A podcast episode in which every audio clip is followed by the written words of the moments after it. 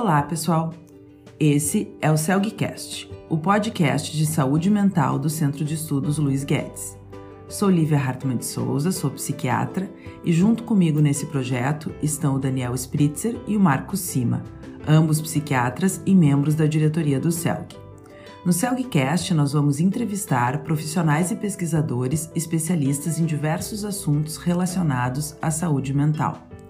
Nossa ideia é trazer conteúdo de qualidade para os profissionais da área. Nós contamos com a parceria de professores do Departamento de Psiquiatria e Medicina Legal da URGS, do Serviço de Psiquiatria do Hospital de Clínicas de Porto Alegre e do Programa de Pós-Graduação em Psiquiatria e Ciências do Comportamento da URGS.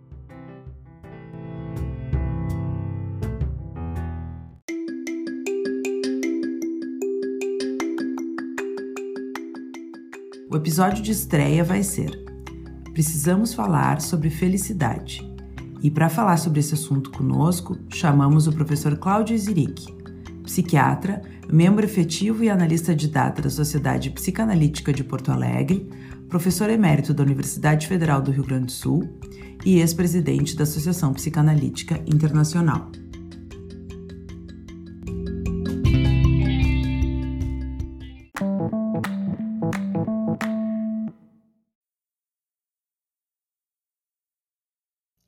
Ver, professor, o que, que o senhor acha que é a felicidade? A felicidade é como a gota de orvalho numa pétala de flor. Brilha tranquila, depois de leve oscila e cai como uma lágrima de amor. Uhum. Isso é do Vinícius de Moraes e do Tom Robin, naquela música. E eu acho que eles pegam poeticamente a essência da felicidade que é uma coisa momentânea, não é um estado, mas é um momento da vida, e é uma, pode ser definida, me parece, como uma manifestação emocional, física, comportamental, em que a pessoa sente que algo muito bom está acontecendo. Uhum.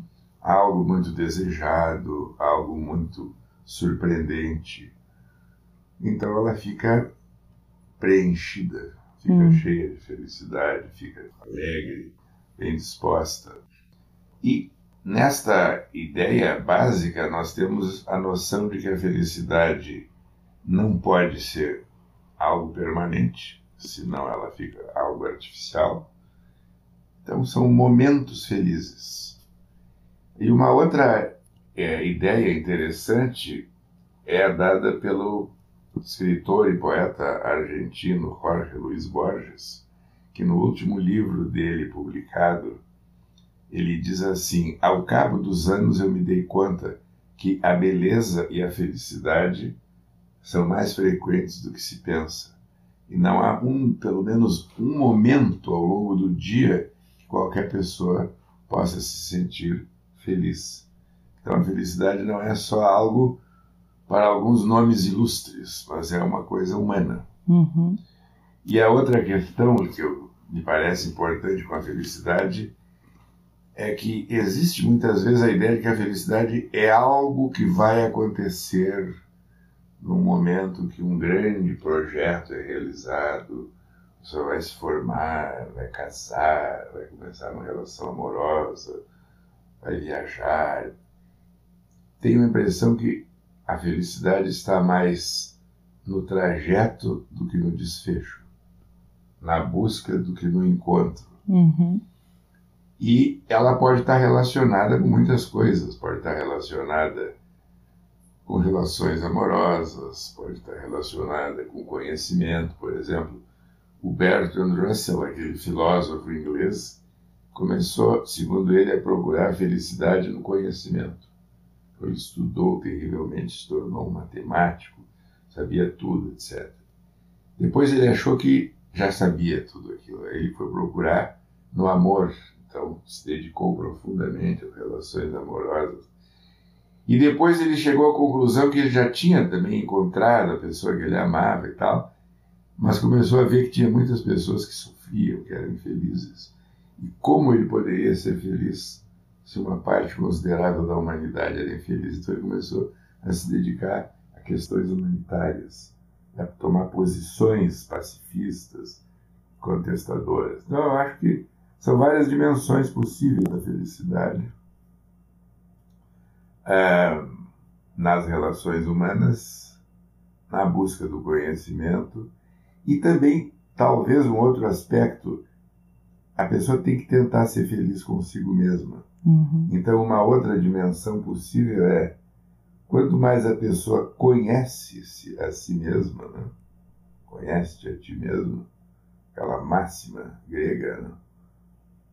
mais talvez ela possa se sentir de vez em quando feliz, porque se ela se conhece, ela conhece as suas limitações e conhece as suas possibilidades. Uhum.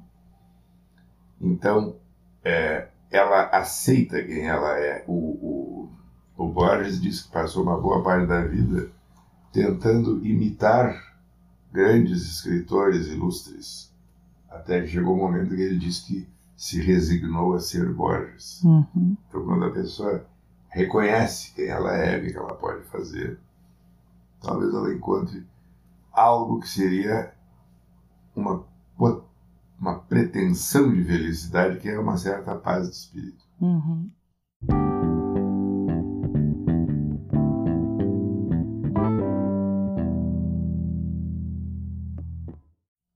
Então fica mais uma noção de momentos felizes e, e, algo mais transitório do que uma coisa que pudesse ser atingida e pronto, cheguei na felicidade e não saio mais. Isso.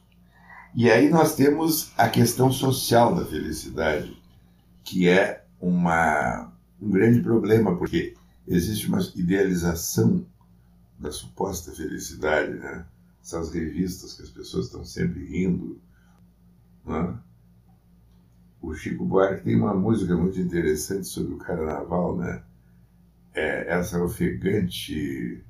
Ele usa uma expressão assim, que, é, que é uma embriaguez hum, transitória, de repente, todo mundo vai ser feliz, vai sair pulando, bebendo, cantando, transando, papapá.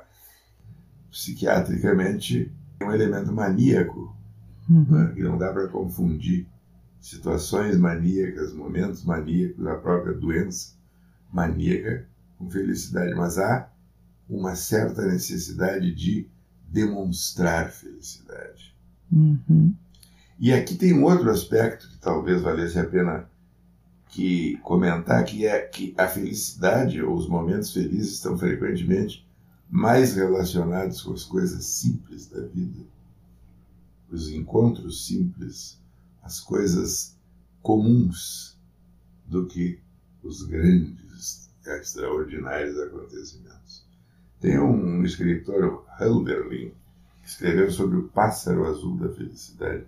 A pessoa saiu pelo mundo a procurar o pássaro azul. Ele descobriu que o pássaro azul estava no pátio da casa dele. Uhum. E será que a gente poderia falar daí de pessoas mais ou menos felizes? Acho que sim. Uma pessoa que se conhece, tem noção das suas possibilidades, das suas limitações, talvez ela se aceite melhor e seja mais feliz com o que ela tem e com o que ela é. E uma pessoa infeliz, frequentemente, eu acho que está ligada com inveja. É aquela que está sempre querendo o que o outro tem. Uhum. Porque o vizinho sempre tem o pátio mais bonito ou o carro mais bonito. Né? E tem toda essa. Isso se observa ao longo do ciclo vital, né? O irmão nasceu, o irmão que é mais velho, o do meio e tal. Sempre existe essa competição. É, as relações humanas são marcadas muito por competição, inveja, ciúmes, ostentação, uso do poder. Então, quanto mais a pessoa se sente diminuída, mais ela quer, mais ela busca e mais ela odeia o próximo. E provavelmente menos feliz ela consegue se sentir. É. Existe uma, uma poesia que eu aprendi quando eu estava, provavelmente no, no primeiro grau, que é chamada O Sapo e o Vagalume, não sei se vocês conhecem, uh -uh. que é uma historinha que está num, num, livro muito antigo que se usava, chamava-se Seleta em Prosa e Verso, provavelmente os pais ou avós de vocês podem ter estudado, que é a história que diz assim, num certo momento, que o, o sapo, né, o feio sapo repelente, sai do córrego lodoso e cospe a baba reluzente em cima do inseto luminoso. E o pergunta-lhe o vagalume, por que que me vens maltratar? E o sapo com azedume, porque está sempre a brilhar.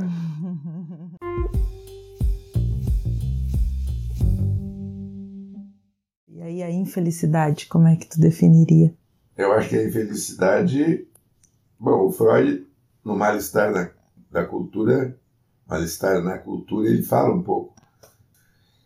E ela tem três fontes. É, uma delas é o nosso próprio corpo, que à medida que se envelhece, ele vai trazendo problemas e tal. É uma fonte de problemas, de doenças e tal.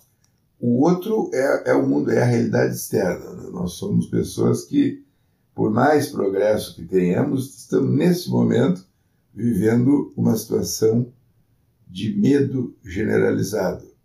Até onde o coronavírus vai chegar? Uhum. As coisas estão fora de controle. E esse é um problema. As forças da natureza são incontroláveis. E a terceira fonte de infelicidade são as relações humanas. É muito difícil ter relações harmoniosas.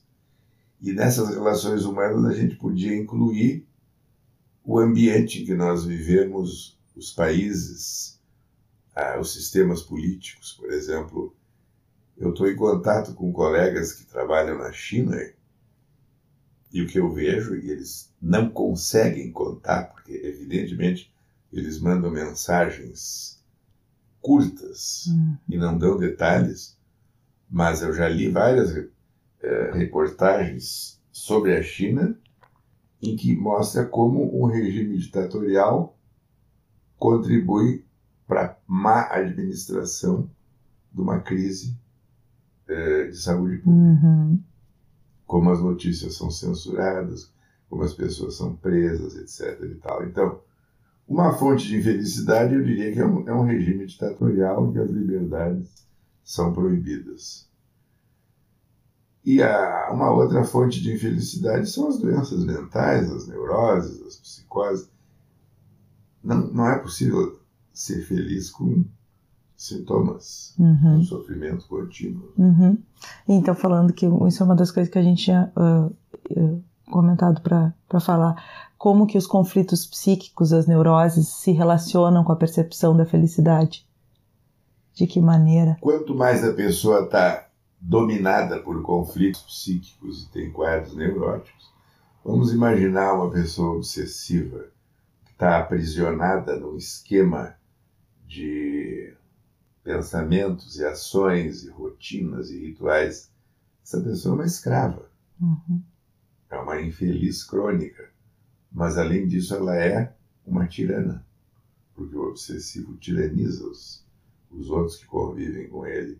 Ou uma pessoa que tenha uma ansiedade incontrolável, ela nunca vai conseguir se sentir bem, porque a qualquer momento a ansiedade domina. E assim vai para todas as outras situações mais graves.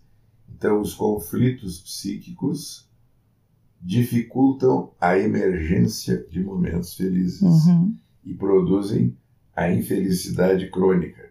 Aliás, o Freud tem uma frase muito curiosa. Ele diz que o objetivo da, da análise é tirar a pessoa da miséria neurótica e pelo menos ajudá-la a ter a infelicidade comum.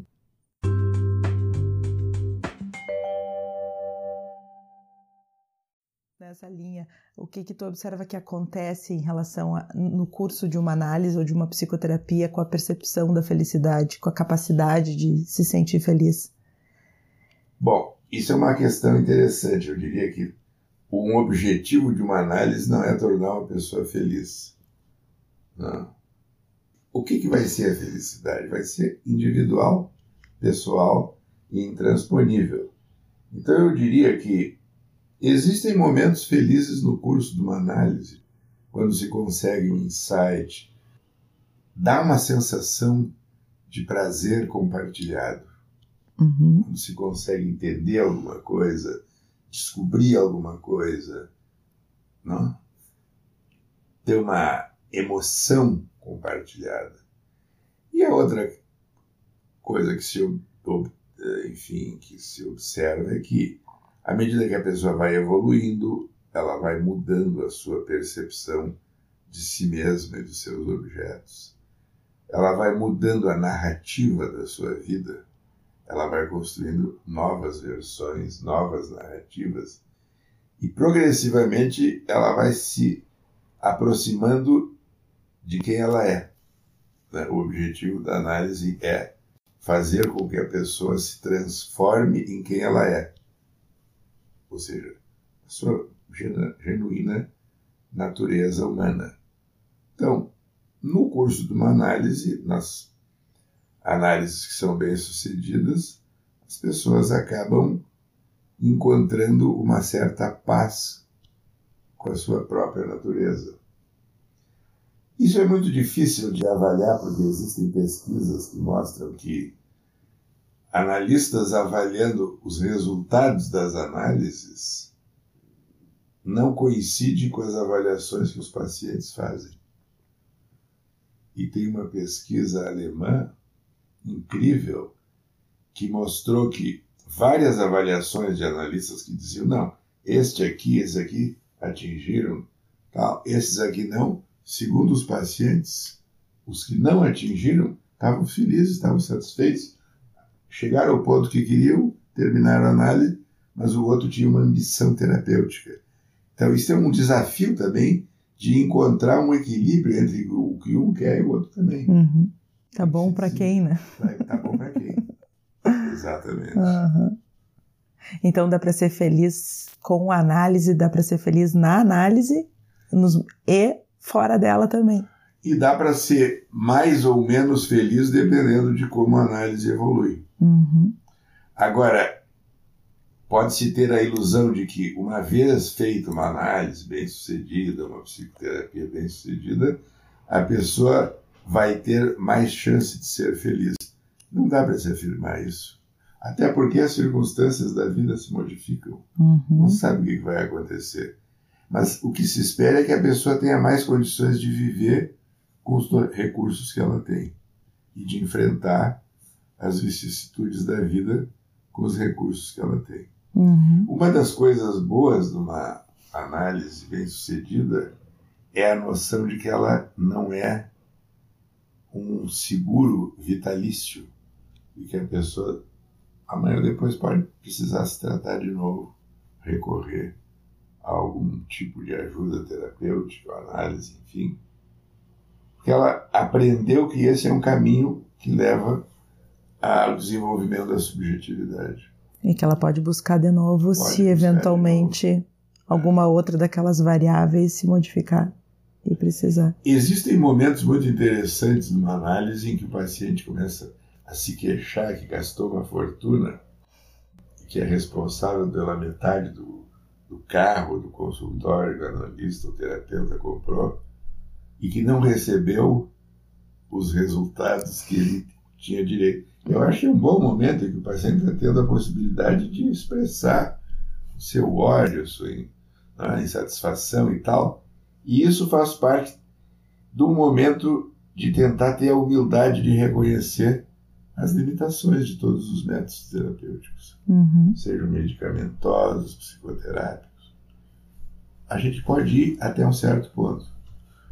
Quando alguém me diz, não, mas vem cá, essa pessoa se analisou, eu digo, mas o que, que teria acontecido se ela não tivesse se tratado? Será que ela obteria esses benefícios?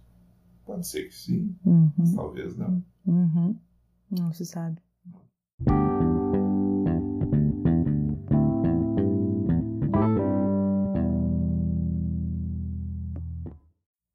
E ao longo do ciclo vital, como é que, como é que a percepção da felicidade vai mudando? Bom, existem muitos momentos felizes, né? O primeiro grande momento feliz é o nascimento, porque os pais ficam felizes, o bebê começa a se desenvolver, e tem todas essas descrições do Meltzer sobre o impacto estético de uma mãe com o seu bebê. É? Isso é mais ou menos. A gente pode até considerar isso como uma, um teste de saúde mental. É, eu acho mais ou menos irresistível a cena de uma mãe com seu bebê, seja amamentando, seja segurando, o olhar que os dois trocam, ou a cena de um, um, um, um casal com seus bebês. Então, alguém que não se emociona com isso tem alguma coisa que está. Então, são momentos felizes. Agora, é claro que a, essa etapa da vida, logo depois que nasce, é um, é um pesadelo simultaneamente, né? noite e dia.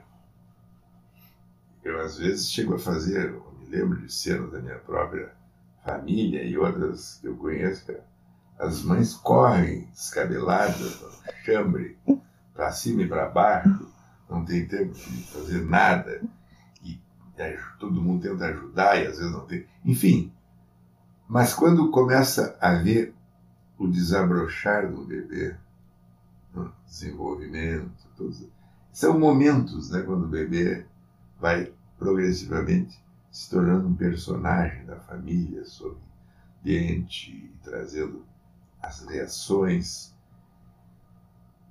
Eu acho que o ciclo vital é marcado por esses momentos evolutivos felizes, quando começa a ficar de pé, caminhar, dizer palavras, participar uhum. da adolescência, né? todo o desenvolvimento, as relações com os grupos, a escola, relações amorosas.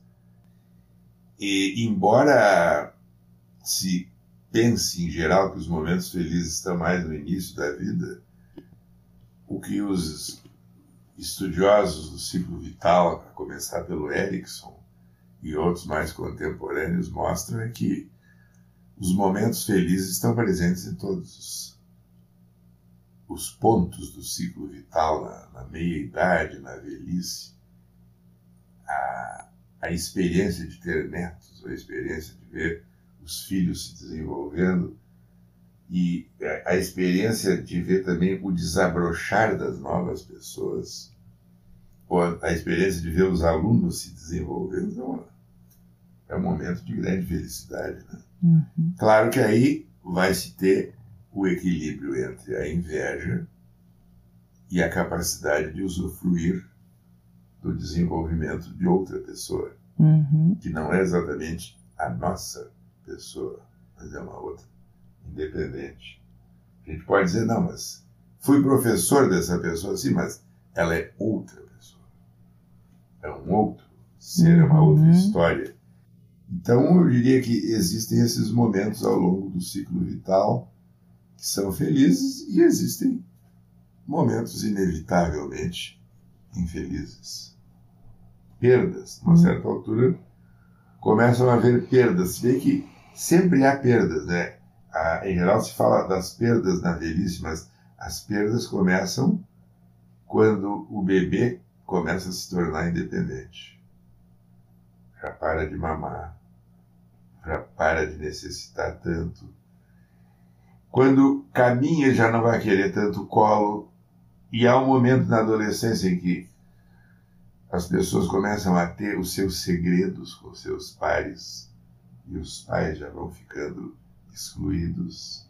Então a gente vai ganhando e perdendo, ganhando e perdendo ao longo do ciclo vital. Uhum. E há um momento que se começa a perder os pais, começa a perder amigos, e a, um mundo que era conhecido vai ficando mais vazio. Bom, é assim que funciona. Não tem o que fazer. Não. Eu ontem li uma, uma matéria no nosso jornal inglês The Guardian de dois velhos, um tem 98 e outro tem 93. Ambos são amigos há 70 anos. Todas as noites o, o jovem de 93 pega o seu carro, vai na casa do de 98 para jantar e conversar e tal, ver a televisão. O jovem é o Mel Brooks, que é um ator, diretor, e outro eu não me lembro do nome. E eles falam da vida deles, lembram histórias dos filmes que fizeram, das esposas que morreram, e acabam brincando e provocando um ao outro, fazendo piada um do outro. é uma maneira, me parece, saudável de enfrentar esse momento. Uhum. Então é isso. Ao longo do ciclo vital existem momentos felizes e situações infelizes, inevitáveis. Uhum. É a infelicidade comum. Uhum.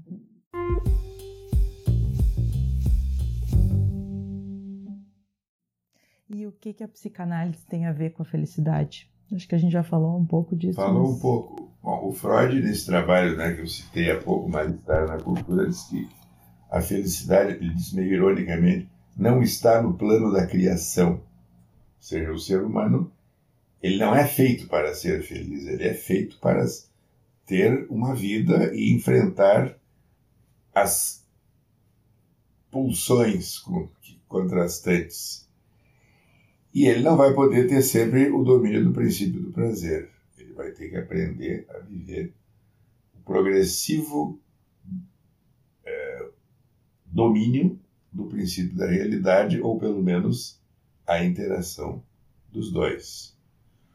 Quando se consegue satisfazer determinadas necessidades, estão os momentos felizes. Então, a psicanálise não estuda a felicidade como uma área assim específica, a não ser em alguns desses textos. Mas o que ela nos ajuda é a entender que a felicidade é de fato algo mais raro do que frequente, episódico do que contínuo. E que quando a pessoa começa a buscar uma felicidade exagerada, através do uso de drogas, através do uso condutas, e aí vamos entrar inevitavelmente nas patologias, alguma coisa está errada. Porque ela não se conforma com a realidade que ela tem. Uhum.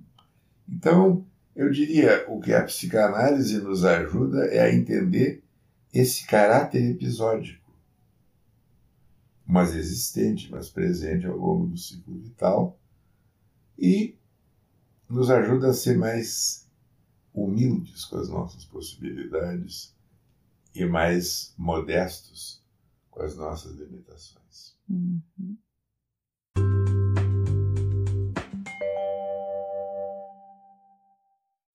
Talvez desse para falar um pouco sobre a felicidade e os vínculos. Uhum.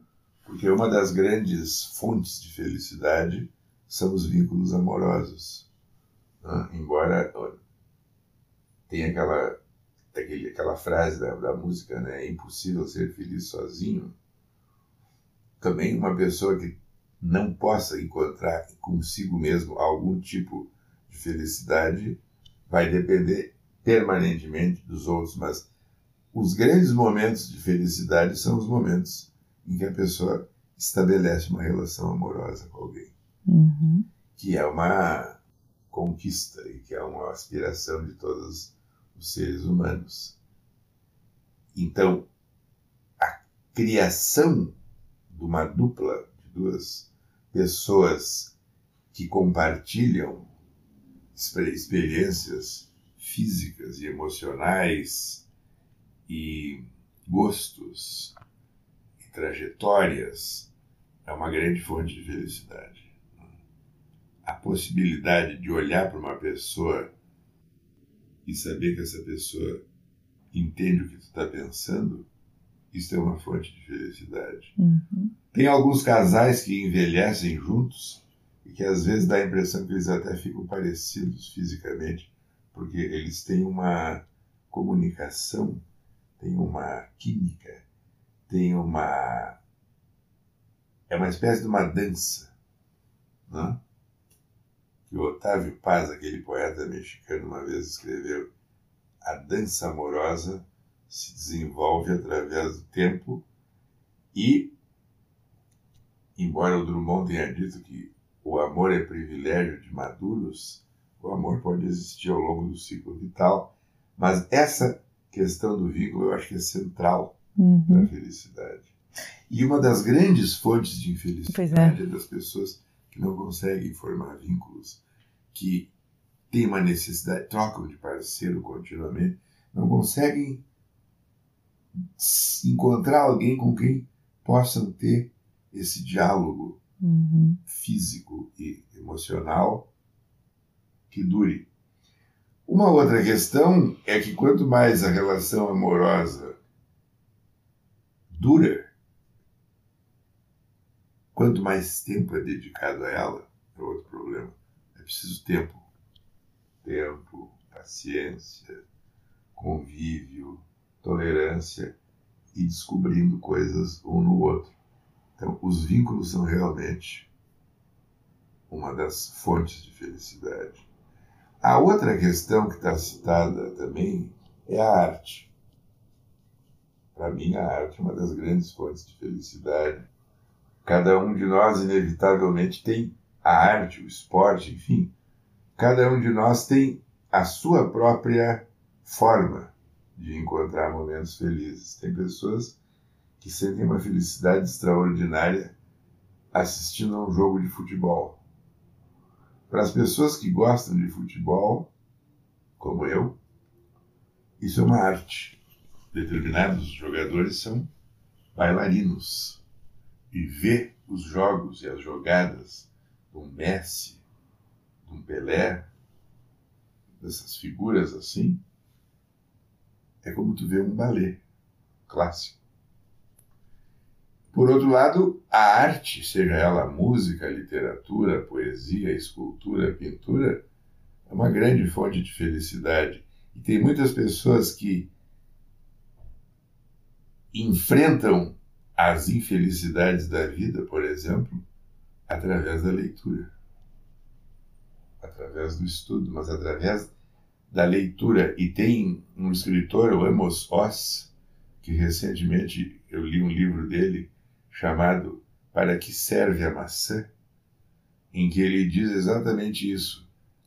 Quando uma pessoa consegue dizer para ele assim: Eu li o teu livro e me encontrei ali, ou quando a gente consegue ver um filme, por exemplo, e só vai se dar conta que está vendo um filme quando ele terminou, porque mergulhou dentro daquele filme, fez uma identificação projetiva e viveu aquela realidade, são momentos felizes.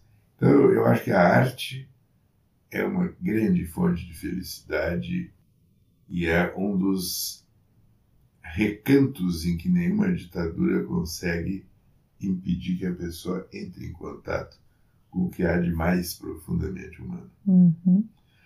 Uma outra coisa importante é que quanto mais democrático é o lugar em que nós moramos, maior a nossa chance de nos sentir felizes. Uhum. Quanto mais ameaçados por forças tirânicas, ditatoriais, preconceituosas e agressivas, mais o medo, mais a dificuldade de sentir segurança e uma felicidade.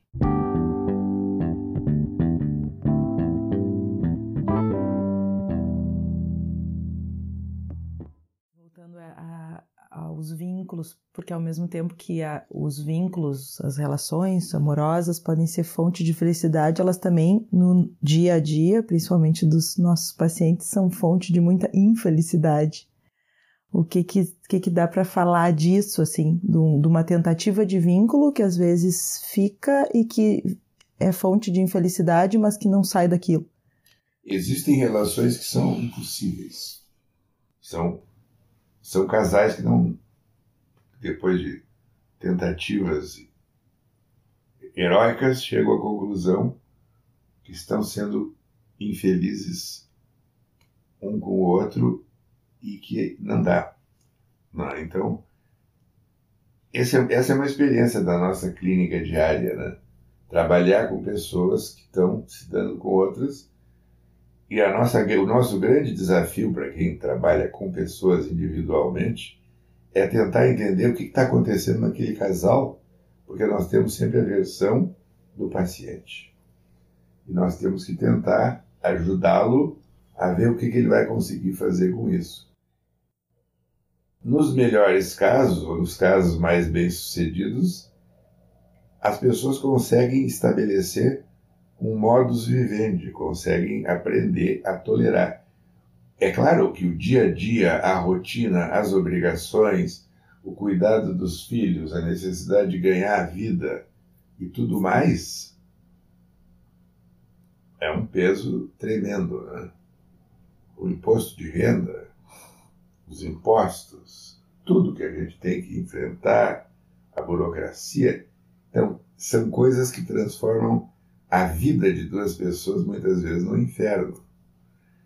E quando a pessoa é excessivamente narcisista, ou excessivamente exigente, ou excessivamente paranoide, e ela vai querer transformar a outra, a sua imagem e semelhança, a chance de chegar no inferno é muito maior do que em algum paraíso possível. Uhum. Então, vai se ver todas as possibilidades de desfecho possível. E, e, muitas vezes a gente tem que ajudar os pacientes a aceitar que esta relação não vai poder funcionar. Não. Hum. Tanto quanto os tratamentos, né? Quantas vezes os tratamentos dão certo e quantas vezes os tratamentos não dão certo? Quantas vezes as duplas se entendem, se desenvolvem e quantas outras vezes não dá certo? Ah, numa certa época da, da, da, história da psicanálise, pelo menos que me lembre assim, havia uma tentativa de sempre ver o que, que há no paciente que dificulta a relação dele com os pais, com os amigos, com os irmãos, com os cônjuges, parceiros e tal. Tenho a impressão que hoje em dia nós estamos numa posição mais flexível. Nós temos que olhar para o paciente, para o seu mundo interno, mas também para a realidade em que ele vive e os objetos com quem ele se relaciona. Na verdade, não somos só nós, ou não é só o paciente que cria o seu destino. Ele frequentemente faz escolhas infelizes, neuróticas ou psicóticas, e cria infernos. Uhum. Muitas vezes esses infernos vão permanecer, por melhores que sejam as nossas intenções porque a necessidade de sofrer é mais forte, o masoquismo é mais forte, a pulsão de morte é mais forte. Muitas vezes nós temos que humildemente reconhecer os nossos limites e do tratamento, e outras vezes nós conseguimos ajudar as pessoas a continuar se tratando e fazer novas tentativas. Uhum. Claro que temos que lutar contra uma coisa muito forte é a compulsão à repetição. O desfecho vai se dar caso a caso. Uhum. Em suma, as relações amorosas são a matéria-prima do nosso trabalho. Uhum.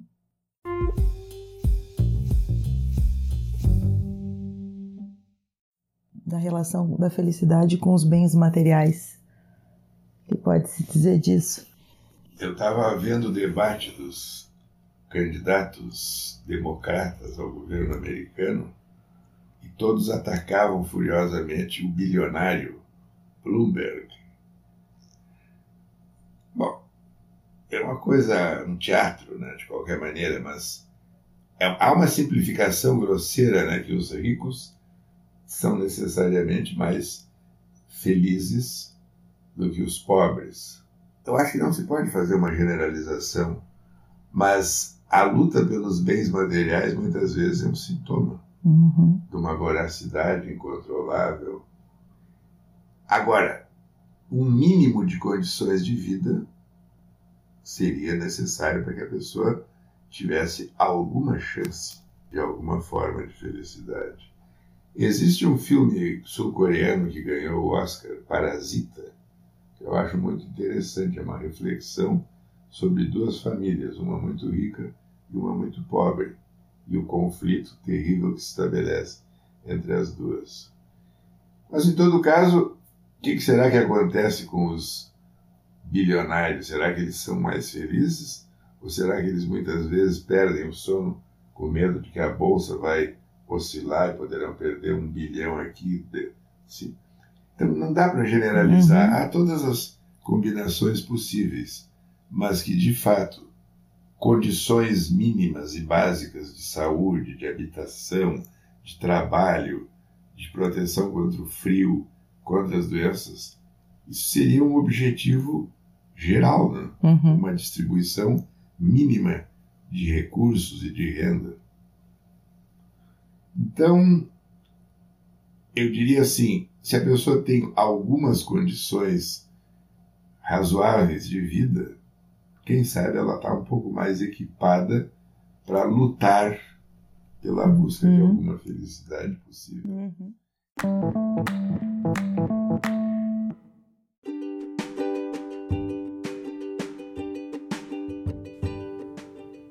Bem, estamos finalizando esse primeiro episódio e eu já gostaria de divulgar o nome do nosso próximo entrevistado, que será o Dr. Flávio Kapczynski, trazendo o tema depressão e envelhecimento acelerado. Aguarde!